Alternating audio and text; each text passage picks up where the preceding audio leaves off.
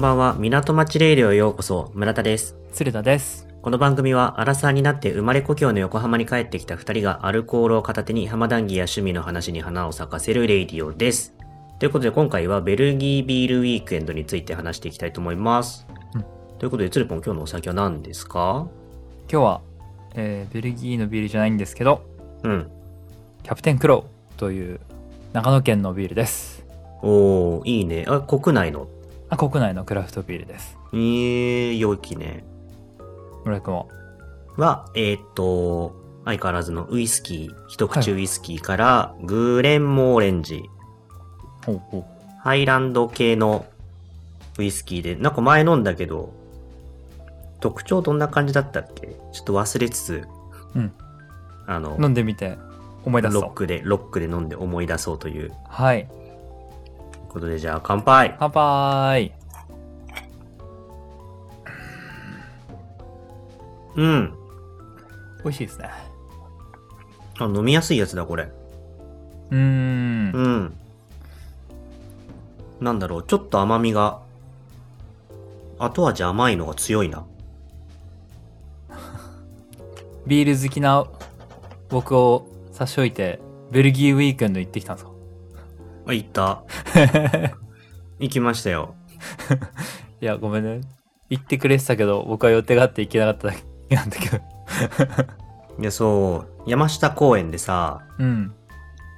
開催されていたでしょ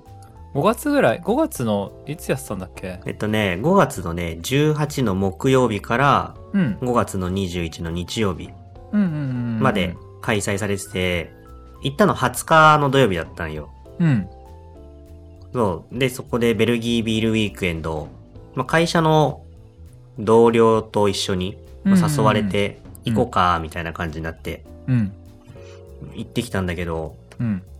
まあ、これ系はさ、どこでもそうだと思うんだけどさ、うんなんかあの、グラスは専用のグラスが必要でとかさ、あー入場初期にうん。もらうパターンのやつだったあの、買わなくちゃいけないっていうあー買うやつねはいはいはいはいはいグラスと、あとその、ビールとかさ、飲み物とその、フードうんの購入は全部、コインで、専用のコインで。はいはいはいはいチケット制というかコインそう制というかこのビールはコイン3枚のビールですとか、うんなんかマックスで、何枚だったっけな ?5 枚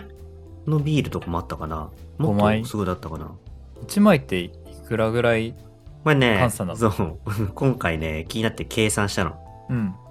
で、最初に買えるグラスとコイン10枚がセットになったスターターセットっていうのがあって、はいはいはこれ3500円。いうんでうん前売りでウェブとか、なんかファミマとかで買えたのかな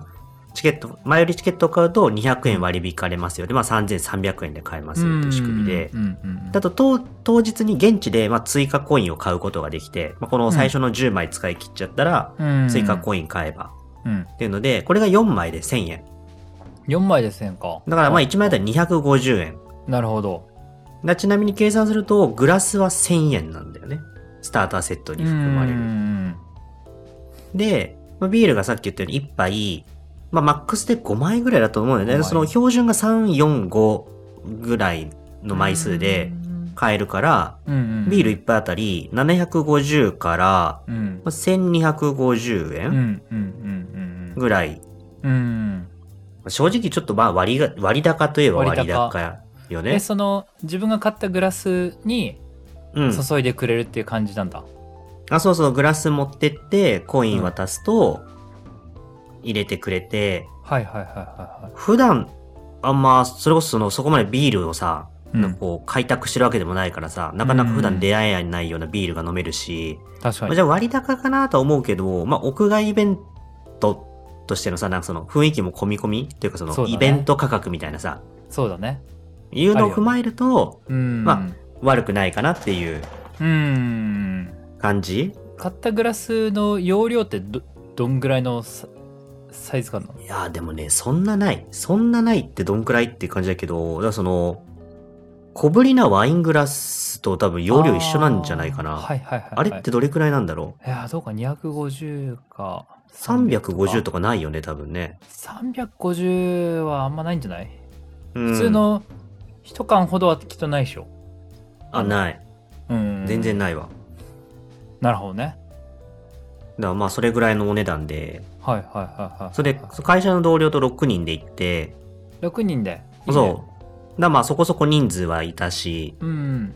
でなんかその、まあ山下公園だからさ、その芝生のエリアがあるじゃん。うん。あそこにレジャーシート持ってきてくれた人がいて、まあ、広げてだらーっとみたいな。めちゃくちゃ楽しそうだね。まあね、よかった。でもね、まあそのビール、うん何飲んだかあんま覚えてないんだよな。ま あ、3杯ぐらい。 3倍ぐらいうん。おー。何ビール飲んだんだろうな。てか、ラインナップどんなのがあったんだろう。え、なんヒかューガルデンはあったでしょ、多分。あったと思う。ベルギービールでひ一番ぐらい有名だったとすると、やっぱヒューガルデンなんじゃないかなと。あれヒューガルデンってベルギベルギー、あ、ベルギーーなんだの。白ビール、あの、飲みやすいやつね。うん。結構スーパーとかにも売ってるよね、ヒューガルデン。結構ね、出会う。確かに。ビール苦手飲みなやす人いとかからでっもていうので、うん、結構いけすいける人が多い、多いやつ。そこの選び方はね、ちょっと後でね、うあん。の相談、相談させ は て。でね、いはまあ、い。ちょっと今回そもそもベルギーウィビールウィークエンドってうん、何っていう、あのイベント自体に行ったの初めてだったのよ。うんこのベルギ行ったこーとビールウないィークエンド。うん。で、これ、もともとこの概念が、あの、存在するのねっていうのを知ったんだけど、うん。なんかすごいね、ベルギーってさ、なんか東京よりも人口が少なくて、うん。で、関東地方よりも国土面積狭いんだって。あ、そうなんだ。うんあ、まあ、そっか、そんぐらい小さいのか。そんぐい。らい。うん、うん。、で、400箇所のビール醸造所があって、そう、ビール量はやばいよね。すごいよね。で、1500種類以上だって。あ、そんなにあるんだ。へえ。なんかビール天国って呼ばれてるみたいな。そう、いや、やっぱベルギービールのイメージ超強いよね。そうなの。なんかさう、ん。すごいの、その、ユネスコの無形文化遺産にさ、うんベルギービール文化っていう概念そのものがさ、あの、文化遺。産、無形文化遺産に登録されてんだって。2016年に登録されたみたいで。あ、そだよっぽどだね。う。まあ、確かに、歴史めっちゃあるかも。ベルギービールって。あ、そうなんだ。うん、なんかあの、修道院とかで作るビールとか結構有名。修道院が作るビールなんか、うビールん。うんちくになっちゃったけど。 いいよ、話してよ。だってビール、ビール会だもん、これ。多分、ベルギーウィークエンドにもあったんじゃないかと思うんだけど、うん。シメっていうビールがあるんですよ、ベルギービールの。うん。ちょっとおしゃれな瓶に入ってる、で、売られてるビールなんだけど。うん。で、修道院で作ってる、専属で作ってるビールなんだよね。うん。昔ってさ中世ヨーロッパってなんか水とかもさ綺麗な水とかもあんま確保するの難かったからうん。ビールとか飲んでなんなんていうのその水分を補ったり栄養補給しちゃう の農民の人とかアルコールだと水分補給ならない。まみたいな。まあまあ、何もないよりはいいみたいな。そうなんかなどうなのかそそうそうそうあのーき汚い水よりぜ全然良かったんじゃないあーそういうことか水分補給よりうん。でなんか旅人とかなんか農民とかうん。にビールが振る振る舞われるというか飲む文化があってそれを作ってたのが修道院が作ってたんだよへえだから結構伝統的にその、修道院が作るみたいな文化がすごいあってベルギーで、うん今もそれがブランドとしてすごい世界で売られてるみたいなへえそれが使命って言って。そのうちの一つがで、まあ、多分一番有名な修道院系ビールがし使命っていう他にもなんかいくつかあると思うんだけど、なんかそその専属の修道院で作ったものしか、えーその名前を名乗ることは許されないみたいなそういう感じそんな、シャンパンみたいな感じ、なんかあのワインのさシャンパン地方でう作っん。たスパークリングジャインとシャンパンと名乗っちゃいけないみたいな そうそうあ、そそうれいうちゃん系とその縛りというか、あそうそうそうそ存う在するんだ。そうそう簡単に真似できるものでもない。あそうそうまあ前できるっていうかまそあ、うあるいなんはかその、ちゃんことう格式というか、なんかあそうそうそグうレードそういうのんかがあなるいね。といけないやつ、そうええ使命は、なんか3文字ぐらいだったら覚えてそうな気がするけど、ピンときてない から、多分飲んでないのかも。うんのでね、このベルギービールウィークエンド自体はなんかその、ブリュッセルのグランプラス広場っていう場所があるらしくて、うん知ってるいや僕も行ったことないなんか世界遺産に登録されてる場所みたいなんだけど、うんうんここで、なんか毎年9月のうん最初の週末うんにうん開催される、なんかそのベルギーのビール文化をこう楽しむイベントみたいなのがあって、もともとそれが存在在していて、うんで、これを日本に持ち込んだというか、イベントとして持ち込んだのが2010年うんなんだって。うんうんうんで、そこの時、最初は3日間限定のイベントって言って、うん六本木ヒルズうんうんで開催して、うんそしたら多分大盛況だったっぽくて、うんそこからこう順次日本各地で開催するようになり、うんすごいだからその2010年からさ、今2023年じゃんうん、 13年間で140万人が合計来場してるっていう。おーあだからまあ、大きい規模ですね。これはビアフェスっていうくくっちゃっていいのかななんかそういう、やっぱビアフェスじゃないうんこれは。うん。すごい。だから今年はさ、豊洲とうん、名古屋、うん、横浜、うん、大阪、うん六本木、新宿うんの6会場で、えーで、この横浜が山下公園だったんだけども、うん。で、今ね、大阪まで終わってるみたい。うん。、で、残りがその六本木と新宿で、うん。で六本木が9月の14から 18? うん。うんで、新宿が12月の6から10で、うん。なんだろうそれでいくと、ちょっと、なんか離れてるよね。なんかその豊洲からね、大阪まではね、全部4、5月に固まってんの、ギュって。うん。で豊洲も、じゃあ終わ終わったんだ。あ、どこ豊洲あ、豊洲終わった。豊洲ね、あ先頭。あ、そうなんだ。うへん。ー4月の先頭が豊洲で、うん。うん。で、5月でパパッと大阪まで終わった後、うんしばらく空いて六本木が9月で、12月に新宿みたいな感じ。 12月なのもまた冬にやるんだね。そう ね。なんかだからもうへー年間を通じてみたいなっていう。へー感じのノリなのかな。すごいね。そう、だから一応ね、今からまだね、行きたいって思ったら行けるのよ。うーん。六本木の会。あだから六本木が多分あれなんよね。もともとさ、2010年に最初日本に来た時も六本木でやってるし、うん。大元のベルギービールウィークエンドはうん9月のうん週末、うんま14だから最初の週末ではなさそうだけど、まあ、このオリジンに近近いい日時期程にねで、合わせてるんだうん。やってるっていう。いや、そう知らなかった。ベルギービールウィークエンドっていう概念をさ、うんでも多分ツルパンは知ってたでしょそういうイベントがあるんだみたいなのは知ってたちょうどあの赤レンガのさうん。オクトーバーフェストとなんか近い時期にやってるんだよねそのゴールデンウィークとかの後だよね確かそうベルギーウィークエね、ンドそうだね。確かに。でオクトーバーがフューリングフェスとかオクトーバーじゃないうん。オクトーバーじゃないフリューリンフェグストそうフリューリングフェストか、うんフリュフリューリングかなが、うんゴールデンウィークだからうん。そうなんか近い時期にビールイベントあるなってのは知ってただ確かに客層結構近いよね、そこね。まあそうだよねそうだよね山下公園ねいいもんねいや、ゆったりと過ごしてよかったんだけど、うん、ちょっとそのね、課題意識がちょっと芽生えて 課題これ意識ちょっとこっからツルポに相談パート突入するんだけど、はいはいはいやっぱね、行って思ったわけよ。その、さっきもさ、ちょっと何飲んだかあんま覚えてないとかさ、言ったじゃゃん。その、やっぱね、ビアフェスをこう、もっと楽しむためには、事前のインプットをこう必要なのかもしれないってこう、思ったよね。なんかその、なんかさ、やっぱ大体ああいうビアフェス系のイベントとか行くとさ、うんその会場マップの中でさ、どんなビールがあるよみたいなずらーっとさ、リストされてて、うんうんうんまあそのこれはその IPA ですよとかさ、うんそのフルーツビール系ですよみたいなっていうカテゴリーはさ、うんまあ書いてあるけど、なんかそれ以上の情報ってなんかまうんあ、あんまわかんないというか。はいはいはいはいで、なんかまあその、結局何が課題かっていうと、あ、なんかこれまた飲みたいっていうのはそのお気に入りの一杯を探すみたいなこの、はいはいはいなんか段取りを踏めなくて、まあ難しいよねなんかそのウイスキーでいけばさ、 でまたウイスキーの話をしたんだけどさ、うんなんかもっと華やか系がとかさ、うんもっとそ度数強めでパンチある方がとか、うんなんかもうちょいピートが欲しいなとかさ、うんうんうんなんていうの、その、一杯飲んだ後の次の一杯を自分の好みの方向にしていくみたいなチューニングをさ、うんまあ、行う。やっていくんだえうん。うんうんやるんだけど、はいはいビールそれ、できなかったなと思って。なんかそのもあう、どうずらせばいいかもわかんない し、結局手当たり次第にちょっと出会ったもの。うんうんだからその、あんまりその、こういうのを飲みたいみたいなっていう、うん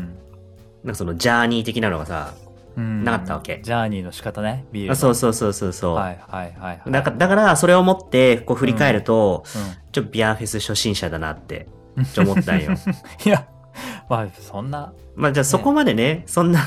そんな考えて回るもんじゃねえっていう意見もあると思うの。はいはいはいとりあえず雰囲気楽ししめと。はいビはいール、うめえビールを飲んで雰囲気を楽しめみたいなのあるとと思うんだけど、うんどうせならさ、うん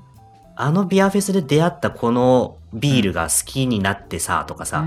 なんかそういうその出会い欲しいじゃん。うんうんうんあるとねいいよねそう。っていう観点で、はいはいはいビールマスターに、はいはいちょっと この、聞きたいわけよ、この。はいはい熟練のおビール好きにが、その、初心者よ、今みたいな、はいはいそのでお気に入りの一杯をビアフェスでいろいろ試せる場で、 うんその、模索したい、出会いたいみたいな人に、おすすめのその、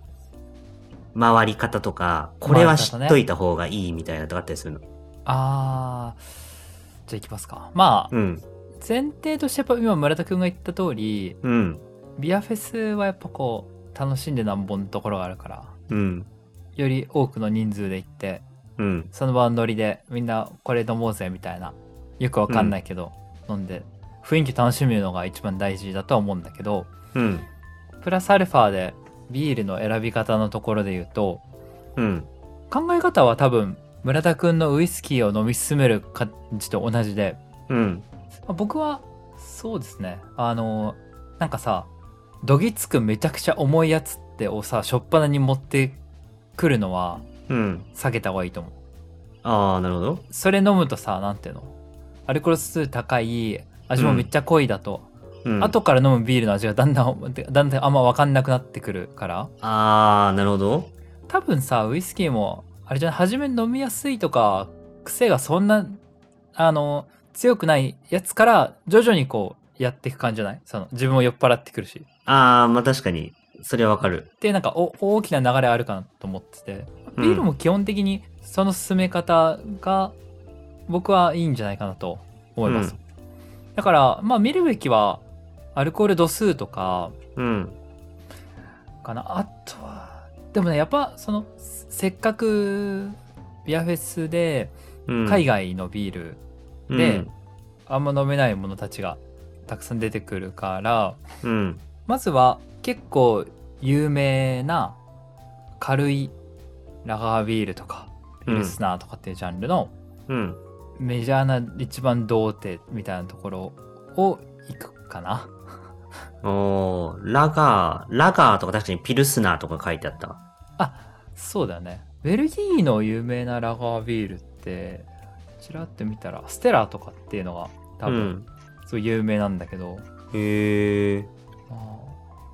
あす生ス樽生ステラは日本でも飲飲める場所あるからそんなレアじゃないかもしれないけど まあ、うんそういうととりあえず軽そうなうん。でなんかちょっと有名っぽいな人気っぽいなう。みたいなんのを選ぶかな、あのたくさんブースがあってさうん。どれにすりゃいいかなっていうのが多分難しくなっちゃうんだけどうん。まあどのブース行っても23種類ビールが置いてあってうん。あなんか濃いやつめっちゃ軽いやつうん。あとはなんだろうななんかちょっと変わったフルーツビールみたいなやつうん。があってフルーツビールは正直全然行かない行かなくていいと思う思うけどね いやもう全然行かいらないと思うけど ねいや、私今回も飲んでない、特にこ。れは相当偏見だけどなんかフルーツビールってうん。名前の響きの割に味のとのこうギャップが結構激しいパターンがお多いからさなんかそれなんか前、つるぽんに教わった気がすえる。さフルーツビール。ストロベリーなんとかビールとかさ、うんなんかオレンジビールとかイメージなんかさ、うんめちゃくちゃジュースな感じの美味しそうみたいな行くと意外と苦いみたいな、なんかよくあるから それなんか聞いたな。まあごめんこれフルーツビール好きな人にはすごい申し訳ないんだ けど僕は全然好きじゃないからいや、まあ個人のね、好みは自由だから。そうですねなんでうんラガー行って1に入ってだんだん徐々に重くしてって最後最後なんかもうなんだ678%パー9%パーぐらいあるような重いうん。コーヒーのようななんかやつで締めるみたいなこれあ、さその、黒ビールみたいな、そういう。そうなんかこうこうのドロッとしてるぐらいのやつが、うんを一番最後になんかイタリアンレストラン行った後の最後のコーヒー飲むみたいなエスプレッソ飲むみたいなそのイメージで飲むみたいなちょっとエスプレッソ飲まないね。まあまあまあまあ、それちょっと置いといて、それ置いと いて置いといてそれ置いといてだよね。そうですねなんかすっげえ重たそうなやつが、なんか、コイン5枚とかだったかなで、なんかあった気がするんだけど結果手出さずにうーん終わっちゃったんだよね。なんか、まあ結構飲みやすいやつとかで、ポンポンポンって終えちゃったから、確かにもうちょっと、ああそうまねあ、シンプルに度数か。度数をこうちょっと徐々に上げていくみ度たい数な。が一番わかりやすいと思うね僕もさ名前あの結構覚えるのむずいうん。し、そうだね難しいよねビアフェスでさうん。このビールめっちゃうまかったってなんかよっぽどそれがうまくない限り覚えるのむずいよねなんか僕お店行く時とかはさうん。飲むビールのなんだろう名前メモったりとかうん。写真撮ったりするんだけどうん。ビアフェスって結構盛り上がって楽しいからさそんなうんなんかメモしたりすることもなんかめんどくさくなっちゃってやんないパターン多い、そうね。 あと今い喋りながら思ったけど、うん、ビアフェス致命的なのがそのマスターいないわ。あマスターねおすすめしそみんなおすすめしてるからねあの各ブースの人はうちのは本当にレアで美味しいっつうって、ん。そう、バー行ったらさ、うんマスターにさ、最初の一杯っつってさ、うんその後こっちの方向って言った時にさ、じゃあこれって言ってうん出してくれるけどう、んでビアフェスもその、なんだろう、マス、マスタースタイル取ってほしいね。なんかそ のマスタースタイルね うん。でも難しいねそれはまあなんでラガー系のそこそこアルコール度数低めのところから始め、それこそヒューガルデン最初とかいいよね最後までずっとヒューガルデン行くのはちょっと僕あんまりおすすめはしないけどね徐々に上げていくべき。うーんの方がこ楽しめる全然好みの話なんですけどうん。なあんかちょっともったいないかなってあー、なるほどね。ヒューガルデン別に飲めるしね あの日本でも結構流通してるし、まあ、よく見るよ。よく見るよ。うんだったらやっぱベルギーだったらなんかちょっとレアそうあのあんま日本に入ってこないような修道院ビールとかうんなんかそういうの多分来るんじゃないかなと思うからうん。徐々にそういうのに上げていくみたいな感じです、ね行、く前に、やっぱちょっと聞くべきだったね、これね。確かにね確かにねベルギーって聞いたらやっぱ僕は修道院系のビールを飲みが有名だから飲みなんか有名あなーベルなんかギあっーたり飲みたいなって思うかなし、ベルギーが修道院のビールっていう、そこの知識欲しかった な。そこの知識あったらさ、うん現地でさ、要はそれこそレジャーシート広げて座ってるわけだからさ、うん別にこう急ぎでああだこうだってわけでもないし、マップ見ながら、うん、ググってさ、スマホで、うん、あ、ここじゃんとか言って、うんそこのビール飲みに行ったりとか、うんやっぱ知識大事だね。知識持ってる方が さ、楽しめるもん。何事もそうだけど。まあ何事もねそれは確かにそうだね、僕もウイスキー飲みにバーとか行ったとしたら、もう絶対知ってる人と一緒に行きたいもんその方が最初はうんいい。まあまあ、マスターがいてくれるからね。あまあまあまあねうん。僕もねあの赤レンガのゴールデンウィークの赤レンガビアフェスにめちゃくちゃ久しぶりにあ、今年行ったんだっけ行きました行きました子供を連れてお奥さんーとうん。あと友人のうん。夫婦とその赤ちゃんと一緒にはいはい。いいね。どう だっ面白かったよ面白かったやっぱ高いねたあー、ビアまフェスって高いんだよねすごあ、いいや、そうだね。特にそのビール好きでさ、まあ結構その、まあ、安く飲むのが目的ではないと思うけどさ、なんかその、うんイベント価格じゃない、な普段のその、そう価格で飲んでる人からするとさ、そうなんやっぱ高いんそうなんじゃないかなっていうだ。からねやっぱビールを味わいに行くというんじゃなくてうん。やっぱイベントに参加して楽しむっていうのが一番のやっぱバリューなんじゃないですかねああ、じゃあちょ、お気に入りの一杯を探したいという欲求を、ビアフェスに持ち込むのはちょっと、あんまコスパが良くないかもしれない悪くはないかもだけうんうんど。結構そう思うかもしれないうんああのゆえになんか一人で行くもんじゃないしビアフェスってあ、うん。なるべく大き多い人数の方がきっと楽しいし盛り上がるしうん。行くなら大人数で僕は行きたいかなでもうとことんなんかわかんない赤レンガだったらドイツのさなんかミュージシャンの人たちはあ、なんかやってんやのってテっントかのら中乾でとか。杯の歌みたいなのやってっからひたすら一緒に楽しむみたいなうん。ことに注力したいうん。確かになうんやっぱちょっとイベントを楽しむっていう思考の方が良いそのうだか。ねだ 極端なこと言うとそこで飲むビールはうん。徐々に別にドイツビールじゃなくてもよよくてもはやね。そんなに味を気にしないからうん。全然全然まあ何でもいいっすよって感じじゃあちょっと、あ、でもな、それで行くとあれだな。なるほど。行きたいのは、じゃあ、ビアフェスではなく、リベンジ枠は、多分、ビアバーなのかもな。あーあーそれはちょ、今度付き合ってよ、ビアバー。ちょっとお気に入りの一杯を模索す行きまする。かいやもういいよ、そっち、行く手よ。がついそっちのてきちゃう近くにあるでしょ、なんか。ビアいっぱいあるんですよ本当にえちょっとビール興味なら、行きましょうじゃあ、それ行こう。行きましょそれでお気に入りの一杯を見つけるっていう、ういいねちょ今年のいいねミッション。いいねそのそのビールに興味を示してくれるとはいや、だってなんか、基本は一杯でいいなっハイボールからて思っちゃってるうん人間だけどさ、やっぱお気に入りの一杯を開拓するっていう方向だって思うと、はいはいはいなんか数杯飲み進めていきたいなっていう気持ちになる。うん。いいね。その目的がないとなんかその一杯でうん十分、ちょっと別の飲むかっては思っいちゃはういからはいやっはいぱはりいはいはいはちょっとおすすめ、おすすめじゃない、そのお気に入りの一杯を見つけるっていうのはちょっと今い。年つけのるイベントやり後ましょう半。かの目標。いいね。だから年末に、うんあの、おすすめの一杯はこれって、あー言える状態になるわ飲んだビールの中で、村田君的に美味しかった、うんクラフトビールはどれだみたいな。そいいね。う、それを宣言する。あー最後。年のこれは終わ楽りしに。みだ。うん。楽しみな。2023年になるぞ。お、いいね。下期目標みたいな感じで。下期。ちょっとでかいな。半年やもん な。絶対見つかるもんね。はい。じゃあそろそろ、はい